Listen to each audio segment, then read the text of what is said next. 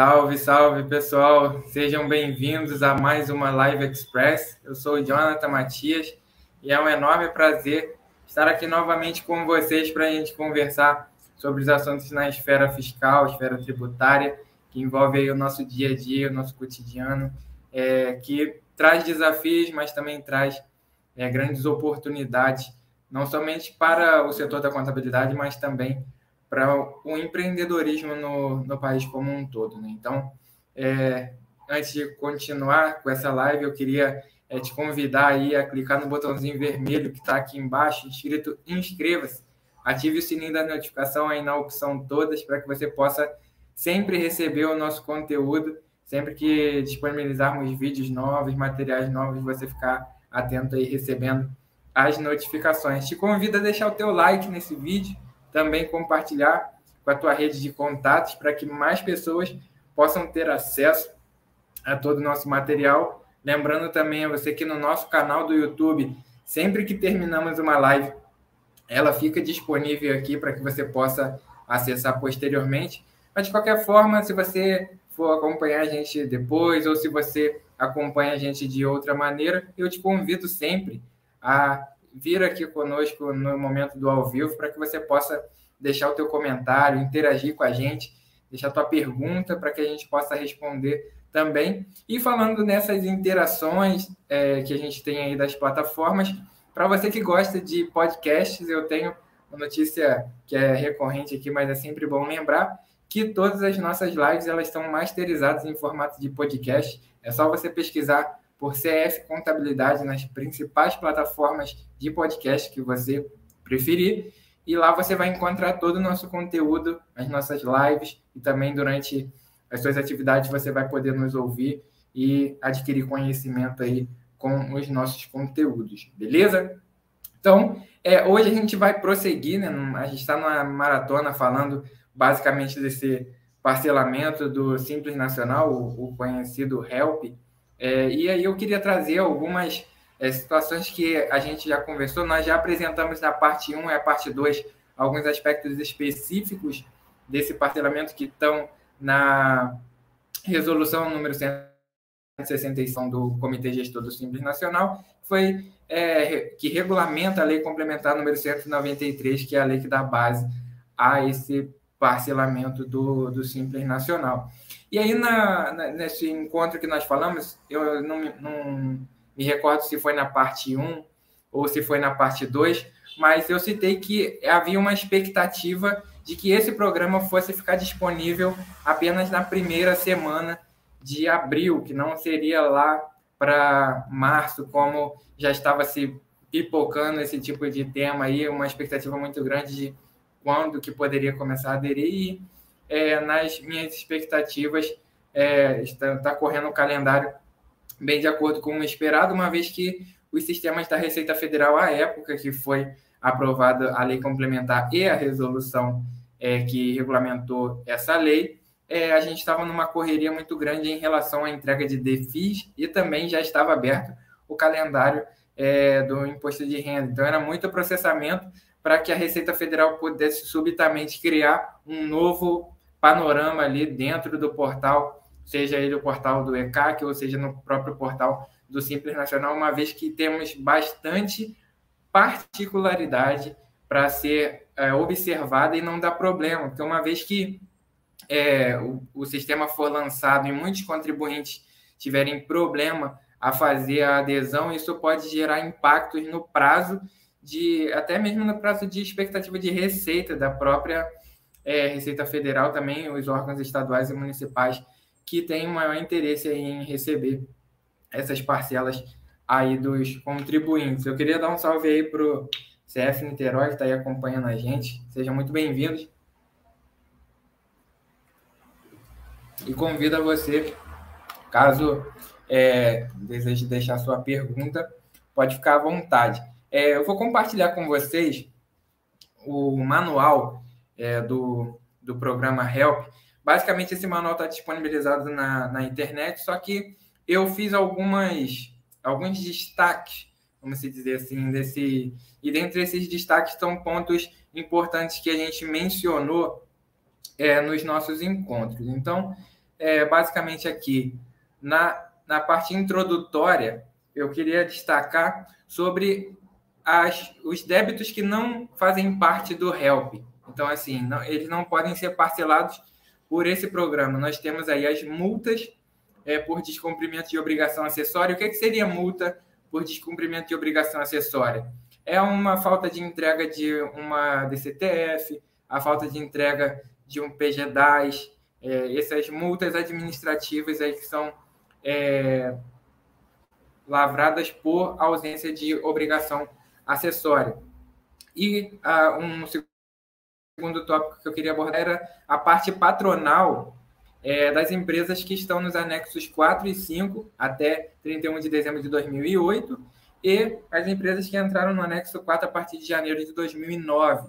É, a parte pra, patronal, nós sabemos que ela não é recolhido dentro da guia do Simples Nacional. Então, por conseguinte, ele não faz parte do programa HELP, caso haja é, débitos da parte patronal e empresas do anexo 4.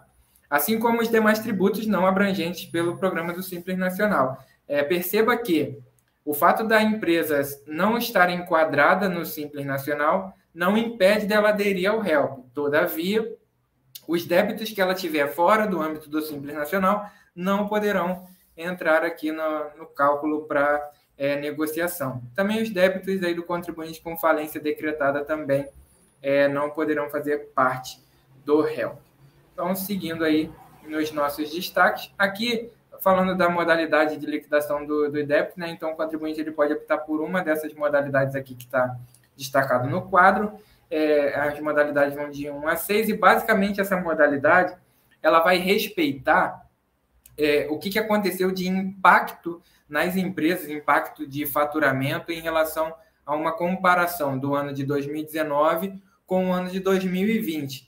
Lembrando que o contribuinte precisará fazer esse cálculo por fora. É, a gente já vai ver como é que vai ficar a tela lá na hora da adesão do, do programa do HELP e vocês vão perceber que esse cálculo precisa ser analisado por fora. E, e também é importante destacar que é um ponto de atenção aqui no manual, que é, o contribuinte vai informar o valor da receita de 2019 e o valor da receita de 2020.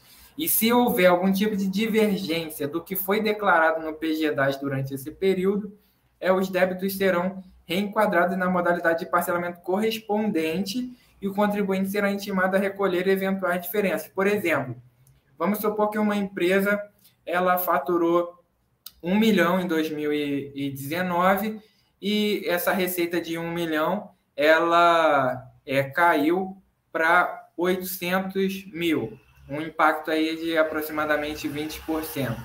A gente está vendo aí que essa redução ela ficou ali entre até 30, acima de 15 e até 30% de impacto. Então, a, o valor da entrada dele vai ser 7,5% e ele vai ter uma redução de multa e juros de 75%. Só que, para tentar alguma vantagem, vamos supor que esse é, contribuinte ele coloque que é, a receita dele caiu para 200 mil, ou seja, um impacto de 80% na atividade. Se isso for verificado pelos programas da Receita Federal, o contribuinte então será intimado a recolher as demais diferenças e também vai estar sob pena de exclusão do programa de parcelamento. Então, no levantamento a ser realizado, é extremamente importante observar o que foi declarado no PGDAS em 2019 e em 2020 a título de faturamento, para que a empresa não tenha problemas aí. Beleza? Bom, seguindo aí na situação de rescisão do parcelamento, a gente já comentou isso na segunda parte da, da nossa live sobre o HELP, e eu queria destacar aqui os pontos que estão no manual, que é a falta de pagamento de três parcelas consecutivas ou seis parcelas alternadas. A gente fez até uma ilustração, né, que três parcelas consecutivas seria a parcela de maio, junho e julho, ou seis alternadas seria pagar duas e deixar uma, paga duas, deixa uma, paga duas, deixa uma. É, se for somando seis parcelas alternadas não pagas, é, a empresa também está sujeita a sair do réu. Se a empresa também demorar 60 dias para quitar uma parcela, mesmo que todas as outras estiverem pagas, ela também estará sujeita a rescisão do programa. Empresas que decretarem falência ou extinção também serão sujeitas à, à exclusão. E as empresas que forem declaradas suspensas ou inaptas do CNPJ. Importante observar isso, porque às vezes deixar de entregar uma obrigação acessória aí pode inabilitar o CNPJ e a empresa acabar perdendo o programa do réu. Então, avançando mais uns pontos aí. É, aqui, basicamente, vai ser como é que vai aparecer a tela dentro do portal é, do Simples Nacional e, particularmente, falando do, do portal lá do ECAC, onde também vai ser possível fazer essa adesão, dentro da aba do Simples Nacional, na parte de parcelamento, vai estar lá Programa de Rescalonamento de Pagamento de Débitos, o HELP-SN. Aí você vai poder acessar por código de acesso ou pelo certificado digital através do portal e do Simples Nacional. E dentro dessa opção vai ter as funcionalidades: pedido de parcelamento, emissão da parcela, consulta dos pedidos e a desistência do parcelamento. Então, vamos é, tentar andar aqui por cada uma delas. O pedido do parcelamento, quando é, o contribuinte clicar nessa opção, ele vai é, apresentar aqui uma mensagem de alerta antes da negociação e ressalta a necessidade de desistência prévia de parcelamentos anteriores. Então, caso a empresa já tenha débitos parcelados, é importante observar essa particularidade para que não venha ter problema na hora da adesão. E se não houver débitos em situação a ser parcelado, também vai aparecer uma mensagem para o contribuinte. Em seguida, ele vai é, apresentar essa tela aqui de acordo com aquelas modalidades da tabela que a gente viu é, lá em cima. Tá vendo aí modalidade 1, 2, 3, 4, 5 e 6. Por isso que eu falei que é importante que o contribuinte saiba que o cálculo precisará ser feito pelo próprio contribuinte nessa situação de impacto. Então, é, você vai ter que ver toda a sua receita de março a abril de 2019, com, comparando com março a abril de 2020. Então, esse comparativo aí, você vai ver qual vai ser o grau de impacto, e ali já tem uma, é, um detalhamento né, de que a modalidade 1 é redução é, de faturamento menor que 15% ou aumento de faturamento. Então, ele tem, já vai te detalhando é, qual é o resultado ali dentro da modalidade. Então, se você calculou que o teu impacto deu é, 20%, então você vai marcar a opção 2, que é redução de faturamento entre 15% e menor que 30. Então, ali você assinala a segunda opção e por aí sucessivamente vai fazendo essa análise. É um ponto de observação em relação a essa parte do pedido, né, que o sistema ele automaticamente vai pegar as parcelas do, dos débitos, vai puxar os débitos que estão em aberto, que são passíveis do, de participar do programa, e automaticamente ele vai calcular a entrada de acordo com a parcela mínima. É, no caso do Simples Nacional, em ME e EPP, a parcela mínima é de 300 reais e quando a gente fala de MEI, a parcela mínima é de 50 reais. E é importante destacar aqui que o aplicativo ele calcula de forma automática, como eu disse, de acordo com o percentual de redução e vai ser considerado o maior número de parcelas, o maior número inteiro né, de parcelas possível, respeitando a parcela mínima, no caso aí, de 300 reais do Simples Nacional e de 50 reais do MEI. É, depois disso, é, o sistema ele vai apresentar esse, esse resumo da, da operação. Então, tem o valor total consolidado, o valor da entrada, e aí o aplicativo vai apresentar é, o recibo de adesão depois que o contribuinte confirmar. Né? Então, confirmado, vai estar lá o recibo de adesão com os valores que foram consolidados e o valor da parcela ali. Aí você vai poder imprimir o recibo do parcelamento e o DAS para realizar o pagamento, que esse DAS é a confirmação do parcelamento, assim como vocês já conhecem dos outros programas de parcelamento também. Então, avançando um pouquinho mais aí. A, o segundo botão, né, dentro daquele menu, tem o pedido de parcelamento, a emissão, o acompanhamento e a desistência. Então, a, a, o botão de emissão da parcela é o botão que você vai seguir para é, e gerando as guias, lembrando que ela só fica disponível é, depois do dia 10 de cada mês. Então, sempre depois do dia 10, é possível entrar na parte lá do Help e emitir a guia através do botão emissão da parcela. A consulta de pedidos do parcelamento, ele só vai demonstrar ali que foi feito o pedido com a data do pedido e a situação.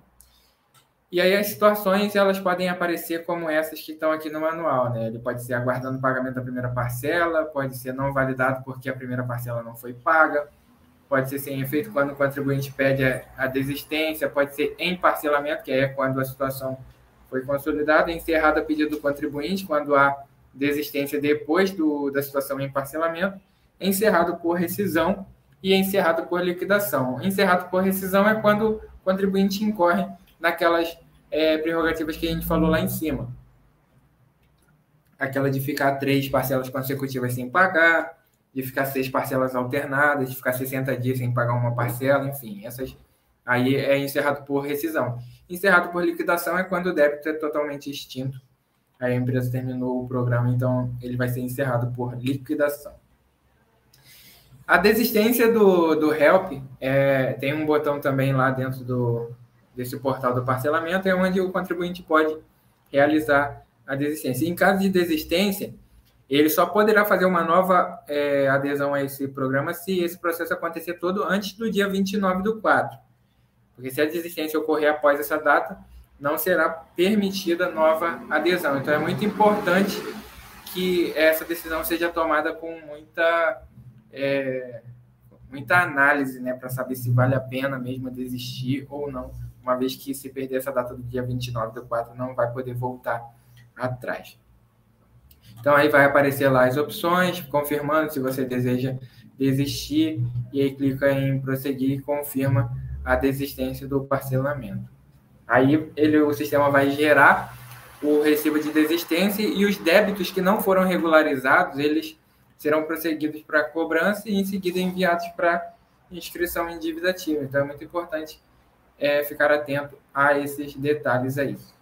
Bom, a parte do é, do Help para o MEI, ele funciona basicamente na mesma formatação do que eu falei do, do programa ali de você ter o botão e tem a opção de pedido de parcelamento, emissão da parcela, é, consulta dos parcelamentos e a desistência do parcelamento, com a diferença de que a parcela mínima ela vai ser calculada é, em um valor acima de 50 reais. Né? 50 reais é a parcela mínima do MEI aí de acordo com o manual. Lembrando também que vai ter todas aquelas opções. Então, basicamente, era isso que é, eu queria compartilhar com vocês na data de hoje.